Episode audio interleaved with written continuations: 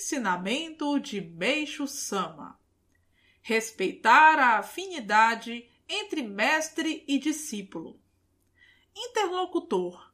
Quando achamos que o ministro a que estamos ligados carece de empenho em relação à obra divina e passamos a não sentir respeito, ou então, quando sentimos vontade de nos filiarmos a um ministro melhor, a fim de pesquisar mais a fundo a obra divina, creio que é algo muito importante para o discípulo ou fiel. Nesse caso, o que devemos pensar e como devemos proceder? Meishu Sama. Isso é um problema. Esse é um pensamento de quem não tem fé.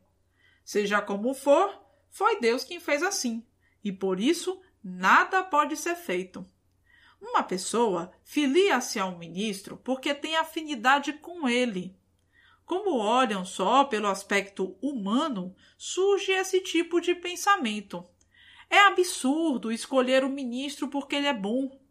É claro que se ele é bom, de certa forma, há uma parte positiva, mas isso não influi tanto. Um grande pintor também é assim, não é? Ele é muito melhor do que o seu mestre. Não se ouve falar que o discípulo supera o mestre? E que a cor do anil é mais escura do que o próprio anil?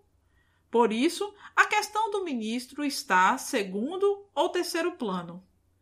Ao invés de se olhar os outros, deve-se, em primeiro lugar, ver a si mesmo.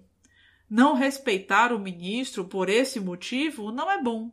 O ministro deve ser considerado como ministro. Tratá-lo de qualquer jeito só porque não se consegue respeitá-lo está fora da lógica. E filiar-se a outro ministro só porque o seu não lhe agrada é a atitude de quem não tem fé alguma, que negligencia totalmente a Deus. Ao invés disso, se o ministro não é do seu agrado, o certo seria ter o desejo de fazer com que ele melhorasse. Se fica mudando de ministro a toda hora, dentro em breve poderá até mesmo deflagrar uma greve de membros. Interlocutor. Existem muitas pessoas assim.